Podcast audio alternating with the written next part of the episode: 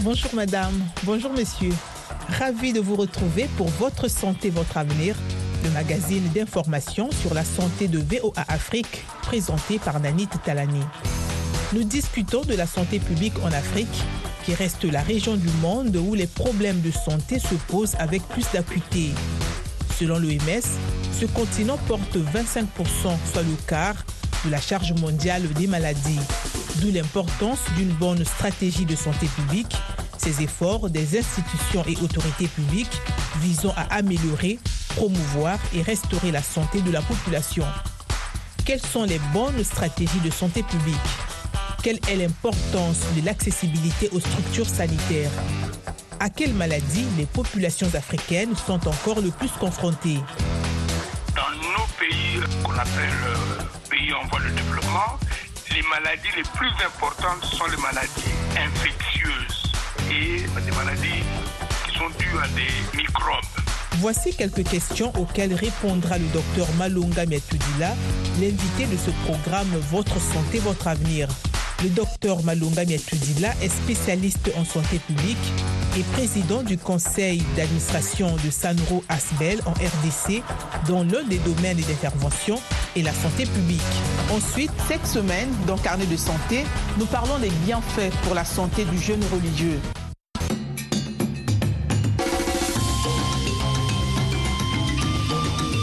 Votre santé, votre avenir, l'invité de la semaine. Voici le moment de suivre l'interview que nous a accordé le docteur Malunga Mietoudila. Non, merci en tout cas d'avoir accepté cette invitation. Nous allons donc parler de ce que votre organisation fait, notamment en matière de santé publique. Mais avant même d'entrer dans le vif du sujet, est-ce que vous pouvez nous expliquer ou bien nous parler de ce que c'est que SANRO Oui, qu'est-ce que c'est que SANRO SANRO, en fait, c'est un acronyme pour Santé Rurale. Donc, c'est un programme qui a commencé en 1981 grâce à l'USAID. L'USAID est le père de Sanrou. Maintenant, euh, nous l'avons euh, accepté et donc si on peut dire le père de Sanrou, c'est l'USAID et la mère de Sanrou, c'est l'Église du Christ au Congo, la Fédération des Églises protestantes du Congo. Donc en 1981, Sanrou est né avec l'accord du gouvernement zaïrois à cette époque. Et depuis lors, nous travaillons pour la promotion de la santé, principalement en zone rurale. Ah, ok. Maintenant, le U là est devenu euh, ruro-urbaine parce que les, les, les, villes du Congo ne sont pas tellement euh, différentes des, des, zones rurales. Merci beaucoup. Alors, dans quelle province euh, Sanro a-t-elle ses activités? Ah, Nous sommes présents dans les 26 provinces de la RDC. Donc, nous sommes présents partout. La RDC est divisée en zones de santé et nous couvrons 516 zones de santé sur les 516 qui existent. Merci. Et quels sont vos principaux domaines d'intervention? Bon, nous avons été créés en fait pour promouvoir les soins de santé primaires, mais pour des raisons de contraintes budgétaires, euh, nous sommes réduits maintenant à quelques activités principales, notamment la lutte contre le paludisme, la lutte contre le VIH, la lutte contre la tuberculose. Il n'y a que quelques zones de santé où nous faisons vraiment tout ce que nous sommes obligés de faire, ça veut dire la santé, tous les soins de santé primaire. C'est dans le Kassai. Alors, on aimerait savoir, puisque vous intervenez aussi dans le domaine de la santé publique, comment pouvez-vous expliquer ce que c'est que la santé publique et quelle est surtout son importance? Eh bien, la santé publique s'oppose à la santé individuelle parce que, euh, comme vous savez, un médecin a pour mission de soigner un malade. C'est ce qu'on appelle, ce que nous appelons la médecine euh, clinique. Euh, la plupart de nos, de nos médecins font cette partie de la médecine, cet aspect de la médecine qui est la médecine personnelle, personnalisée ou privée. Le rapport entre un médecin et un malade. Maintenant, il y a une autre partie de la médecine qui voit une communauté comme un malade. Donc à ce moment-là, on parle de santé publique. Cette communauté peut être un village, un territoire ou un pays.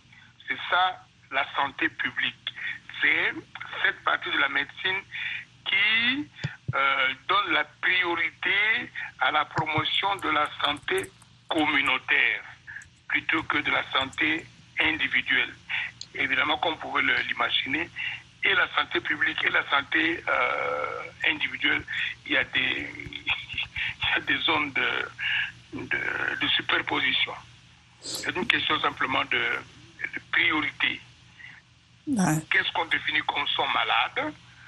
Un médecin vous dire mon malade s'appelle euh, Eugénie et l'autre médecin va vous dire mon malade se trouve c'est, c'est, c'est défini comme la République euh, populaire du Congo, il y a le Niger. Le Niger c'est mon malade. Tandis qu'un autre médecin va dire moi mes malades, mon malade a un nom, un individu ou bien des individus. D'accord. Alors, suivant les actions que vous menez sur le terrain, quels sont les principaux problèmes de santé publique auxquels les populations sont souvent confrontées? Bon, ça dépend des pays. Euh, si on divise le monde en, pays développés et en pays sous-développés, les maladies les, plus importantes diffèrent.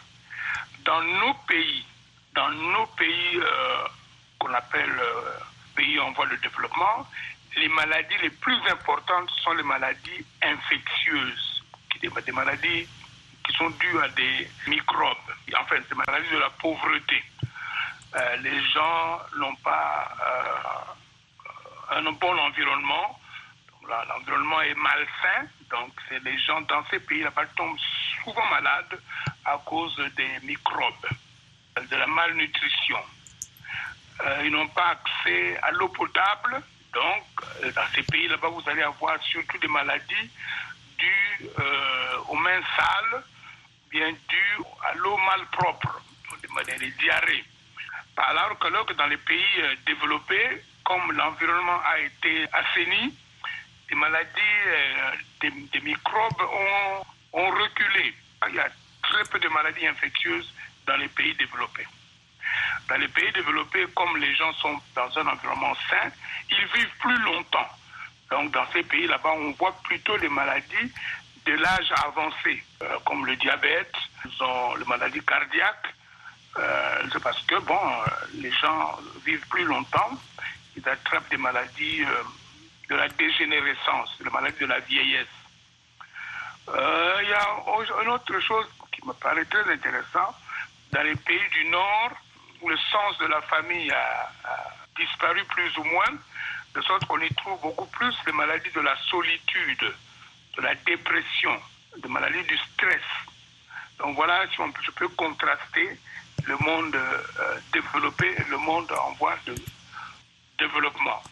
Là, c'est de façon générale, mais si on veut rester plus précis en ce qui concerne l'Afrique en général et la RDC en particulier, quelles sont les maladies les plus courantes qu'on y trouve? Voilà. Euh, il suffit seulement de regarder les statistiques. Quelles sont les maladies qui tuent les Africains? Premier, le paludisme, la malaria. Deuxième, les infections respiratoires aiguës. Troisième, les diarrhées, les maladies diarrhéiques. Et puis alors, il y a la tuberculose, il y a le, le VIH, mais vraiment le Covid, mais la Covid, mais ces maladies viennent vraiment en, en quatrième, cinquième position par rapport aux maladies que j'ai citées. Le paludisme, c'est le grand tueur. Les diarrhées, c'est le grand tueur des enfants. Et les infections respiratoires, c'est un autre grand tueur des enfants. Si je peux mettre les maladies sur un podium, je ferai ça. Vous suivez Votre santé, votre avenir sur VOA Afrique. Et qu'en est-il des femmes enceintes? Quelle est la situation des femmes enceintes? Pour l'Afrique en général, je dirais que la femme enceinte est encore sous ce qu'on nous a présenté comme étant la malédiction de, de Ève. La maternité fait beaucoup de ravages en Afrique. Euh, nos soeurs, nos, mamans aiment accoucher. Malheureusement, euh, l'accouchement, la grossesse, euh, l'accouchement ne se fait pas dans des conditions correctes, de sorte que sur 100 000 naissances, on a 100 000 naissances vivantes, on a souvent en Afrique 500 femmes qui meurent. Euh, je peux dire que chaque jour, parce que ce que j'ai dit euh, au Congo, chaque jour qui passe au Congo, il y a au moins six femmes qui meurent de complications de la grossesse au moment de l'accouchement. Parce que les conditions d'accouchement ne sont pas bonnes. C'est 100 fois plus que dans les pays euh, développés. Beaucoup de femmes meurent au moment où elles veulent donner la vie. Donc la maman, la femme perd la vie, hélas. Quelles sont donc les meilleures stratégies de santé publique pour venir à bout de tous ces problèmes? Bien, nous n'avons pas euh, inventé la roue. Regardons simplement ce que les autres ont fait.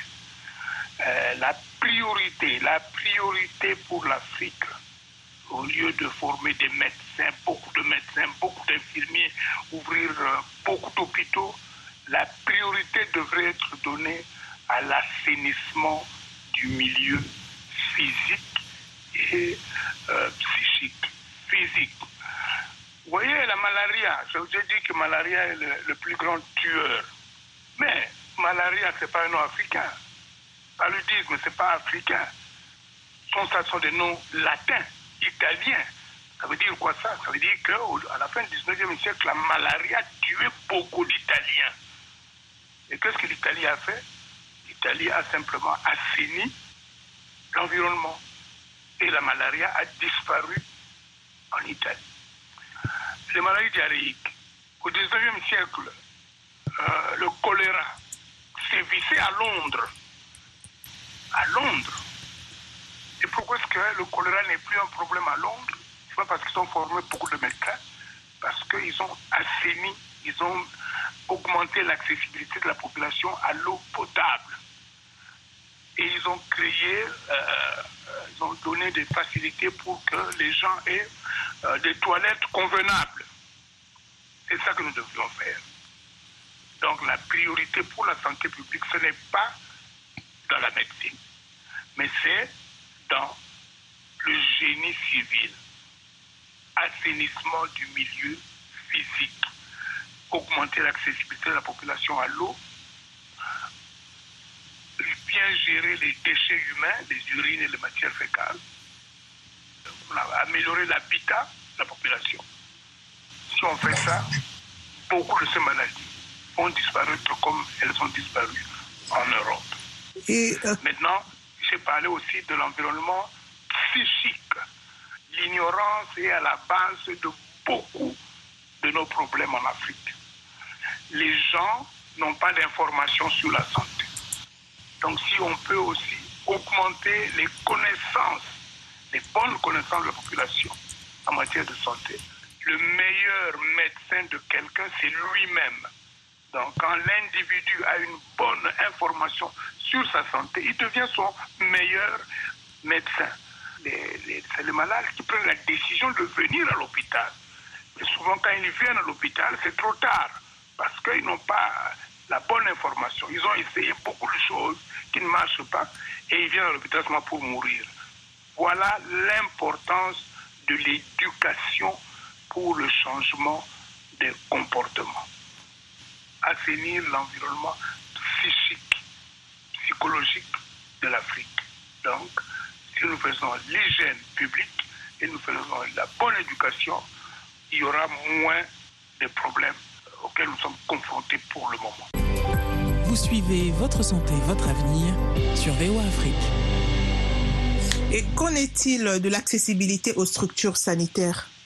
Il y a deux sortes, il y a deux sortes de problèmes à ce moment-là. D'abord l'accessibilité physique. Aller euh, au village, dans les zones rurales. Moi, j'y vais de temps en temps. Et parfois, en route, je rencontre des malades qui vont, qui ont finalement décidé, après avoir été malades pendant longtemps, qui ont finalement décidé d'aller à l'hôpital. Mais à quelle distance se trouve le premier centre de, de soins? 10 km 15 km Là, vous avez encore de la chance. Mais souvent, c'est au-delà de 20 km. Bien, il n'y a pas de route, il n'y a pas de, moyen, de bons moyens de transport. Oh là là, j'ai rencontré beaucoup de malades qui étaient transportés à l'hôpital sur des, des civières et par des gens qui marchent, parfois sur 50 km pour aller à l'hôpital. Ça, c'est d'abord la distance géographique. Nous luttons contre ça en essayant de décentraliser les soins. Ça veut dire en, faisant en sorte que les, certaines maladies soient soignées au niveau du village par des non-médecins et des non-médicaux. Voilà une stratégie. L'autre obstacle, c'est financier. Quand finalement vous arrivez avec euh, le malade à l'hôpital, il faut encore que le malade paye. Hélas, dans beaucoup de nos pays, il n'y a pas de bon système d'assurance. Et le malade doit payer de sa poche au moment des soins. Et il y a des femmes, que moi j'ai vues, euh, qui sont mortes parce qu'ils n'avaient pas d'argent pour se faire opérer pour la, pour la césarienne. Il y a des enfants qui meurent parce qu'ils n'ont pas d'argent, soit pour se faire consulter ou, même quand ils ont été consultés, pour avoir l'argent pour payer les médicaments. Donc, c'est un obstacle financier. Troisième obstacle, obstacle psychologique. Les gens ne croient pas à la médecine qu'ils appellent la médecine des Blancs. Alors que la médecine est quelque chose d'universel. Il n'y a pas de médecine des Blancs, médecine des Chinois ou médecine euh, des Noirs. La médecine est une à cause de certains, euh, certaines pesanteurs euh, sociologiques. Les gens préfèrent euh, ne pas aller à, l'hôpital, des appellent l'hôpital des Blancs, même s'il y a des Noirs qui travaillent là-bas, mais c'est l'hôpital des Blancs. Alors ils essayent de la médecine empirique euh, qui n'a pas toujours euh, l'efficacité qu'on qu lui donne. Et alors les, gens meurent. Donc, il y a obstacle psychologique. Donc ces trois obstacles suffisent pour compliquer les programmes de lutte contre les maladies. Merci beaucoup. Et quelle est l'importance ou quel est le rôle de la vaccination dans ce cadre de santé publique? Quelle est l'importance de la vaccination? Ah, la vaccination est vraiment quelque chose de formidable. C'est facile et les résultats sont extraordinaires. Euh, surtout pour les maladies de moins de 5 ans. Quand moi j'ai commencé la médecine, il y avait beaucoup d'enfants qui mouraient à cause de la rougeole, à cause de la polio, à cause du tétanos. Dieu merci, j'ai vécu suffisamment de temps pour voir la disparition du tétanos néonatal. Si vous parlez aux médecins conformes aujourd'hui, qu'est-ce que c'est que le euh, tétanos néonatal? Beaucoup n'ont pas vu ça. Grâce à la vaccination contre le tétanos. Il y a beaucoup de maladies euh, qui ont disparu dans beaucoup de pays africains. Malheureusement, le Congo a encore euh, quelques comme ça. La polio, la poliomyélite. Donc, la plupart de nos handicapés physiques que nous rencontrons en Afrique, ce sont des victimes de la polio. Mais maintenant, dans la, dans dans la population des jeunes, on voit très rarement des handicapés du fait de la polio. Et cela, c'est grâce à la vaccination anti-polio. Donc la vaccination a fait reculer beaucoup de maladies. Alors la disparition des maladies, c'est donc synonyme d'une bonne santé. Pour terminer, docteur, est-ce que vous pouvez nous dire quels sont les facteurs d'une bonne santé? L'individu doit être son premier et son plus grand médecin. Alors, ça signifie qu'il doit avoir un comportement favorable à la santé. Beaucoup de gens si je vais devenir un peu international, il y a beaucoup de gens qui, se, qui creusent leur tombe avec leurs dents. Ça veut dire quoi ça? Ça veut dire qu'ils ne font pas attention à ce qu'ils mangent. Alors ils mangent du n'importe quoi et euh, n'importe quand. Alors ils attrapent des maladies dues à l'alimentation. Mauvaise alimentation ou alimentation excessive. Donc c'est le malade qui doit avoir un comportement euh, qui est le maître de sa propre santé. Son style de vie, beaucoup de nos maladies viennent de notre style de vie. Donc c'est là qu'il faut vraiment insister sur le malade qui doit se prendre en charge. Et pour se, pour se prendre en charge, il faut d'abord se connaître. Nous qui avons les véhicules que nous appelons le corps, nous devrons avoir aussi le temps d'aller régulièrement voir notre médecin pour l'entretien avec le médecin, euh, le check-up annuel. L'individu lui-même peut vraiment se prendre en charge. Et deuxièmement, il faut maintenant que la communauté locale, nationale, rentre aussi dans le programme de la promotion de la santé. Il faut que la, communauté nationale ou en tout cas locale s'occupe de l'environnement, augmenter l'accessibilité de l'eau et de la population à l'eau, augmenter l'accessibilité de la population au, système d'assainissement, aux toilettes propres, augmenter l'accès de la population à l'éducation, à l'information. Je vous remercie, docteur. C'était notre entretien avec le docteur Malonga Niatoudila, spécialiste en santé publique. Il est aussi le président du conseil d'administration de Sanro Asbel en RDC, une ONG dont la santé publique est l'un des domaines d'intervention. À présent, nous vous invitons à écouter Carnet de santé. Cette semaine, dans Carnet de santé, nous parlons des bienfaits pour la santé du jeune religieux. Nous aurons aussi quelques conseils d'un expert sur la façon de rester en bonne santé pendant le jeûne et quelques conseils pour moins saliver lorsque vous jeûnez. Ensuite, nous irons à la découverte d'un hôpital à Bruxelles en Belgique qui a un moyen unique pour répondre à l'anxiété hospitalière chez les enfants. Tout cela et bien plus encore, c'est dans cette édition de Carnet de santé.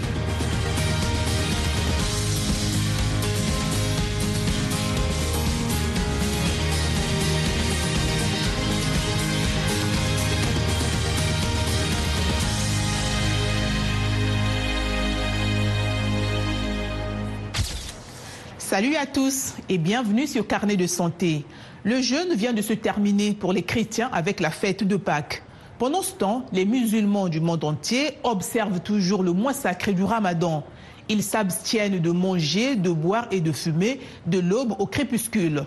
Certaines personnes jeûnent pour perdre du poids et non à des fins religieuses.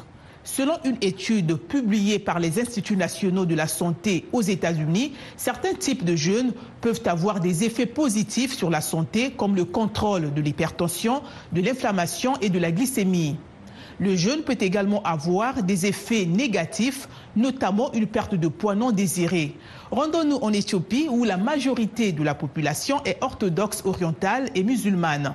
Kennedy Abad nous montrera comment les gens pratiquent le jeûne et quels avantages ils en retirent pour la santé. Le récit est de Blanche Sanou.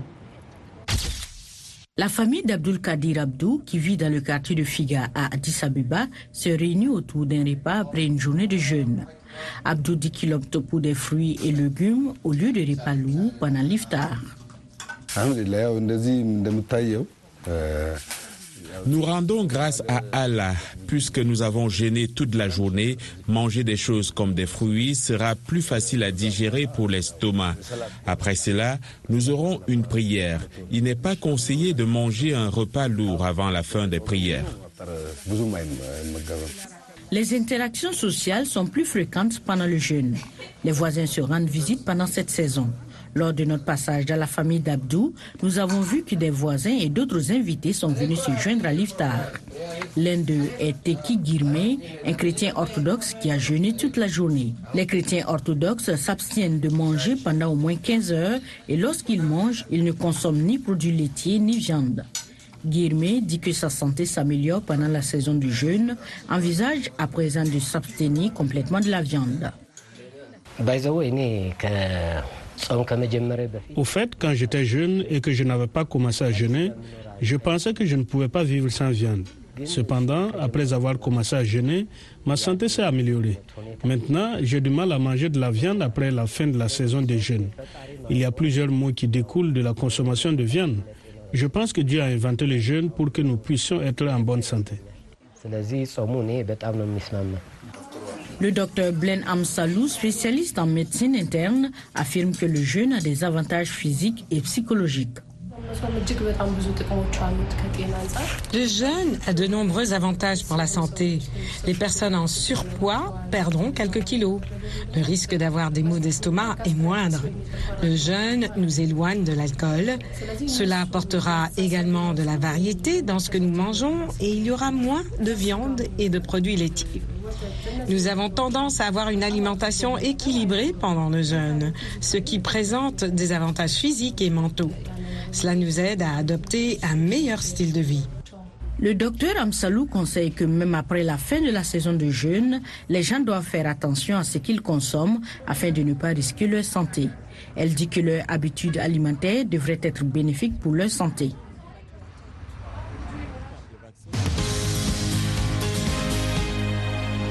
Quels sont les bienfaits du jeûne sur la santé? Nous en apprenons davantage grâce à Zaitoum Mahmoud Aminou, diététicien à la Kano State School of Health Technology.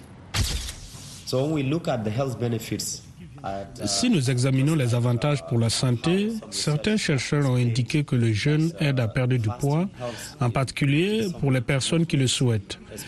C'est un très bon moyen pour quelqu'un de réduire son poids, étant donné qu'un individu va couper ou réduire sa propre consommation de calories. En outre, le jeûne aide à stabiliser le taux de sucre dans le sang. Ainsi, le niveau de sucre dans le sang est stabilisé pendant le jeûne en raison de la réduction de la sensibilité à l'insuline causée par les graisses présentes dans le sang. Le jeûne stimule les fonctions cérébrales. Il a été constaté que les fonctions cérébrales ont augmenté ou amélioré chez les personnes qui pratiquent le jeûne. Lorsque nous rompons notre jeûne, nous devrions prendre des dates fraîches. Si nous n'avons pas la possibilité de nous procurer des dates fraîches, nous devons prendre des dates sèches. Si vous ne pouvez pas vous en procurer, vous pouvez prendre de l'eau. Ainsi, si vous regardez les enseignements de la religion, vous comprendrez que l'objectif principal est de reconstituer le glucose et l'eau que nous avons perdu pendant la période de jeûne. Il est donc très important pour quelqu'un qui rompt son jeûne de prendre quelque chose qui rétablira son propre niveau de glucose et d'eau. Par exemple, nous pouvons prendre des fruits et des légumes riches qui contiennent beaucoup d'eau, comme la pastèque. La pastèque est un très bon aliment qui contient beaucoup d'eau et dont le niveau de glucose peut améliorer ou reconstituer le glucose dans notre sang. La première chose à savoir est que si vous voulez jeûner et que vous savez que vous avez des problèmes de santé, vous devez demander l'avis d'un médecin. Vous devez consulter votre médecin pour savoir si vous pouvez jeûner ou non, car certaines personnes, par exemple celles qui souffrent d'un ulcère ou de diabète, courent le risque de jeûner sans avis médical. Il est donc toujours recommandé de demander l'avis d'un médecin lorsqu'on veut jeûner et que l'on sait que l'on a des problèmes de santé. C'est très important. C'est la fin de cette édition de Votre santé, votre avenir, dont l'invité était le docteur Malunga Miatoudila, spécialiste en santé publique et président du conseil d'administration de Sanro Asbel en RDC, une ONG qui intervient aussi en matière de santé publique. Ensuite, nous vous avions proposé Carnet de santé. Ce magazine santé a été présenté par Nanit Talani grâce à la réalisation de Michel Joseph. Continuez d'écouter VOA Afrique et n'oubliez surtout pas de prendre soin de votre santé, car votre santé, c'est votre avenir.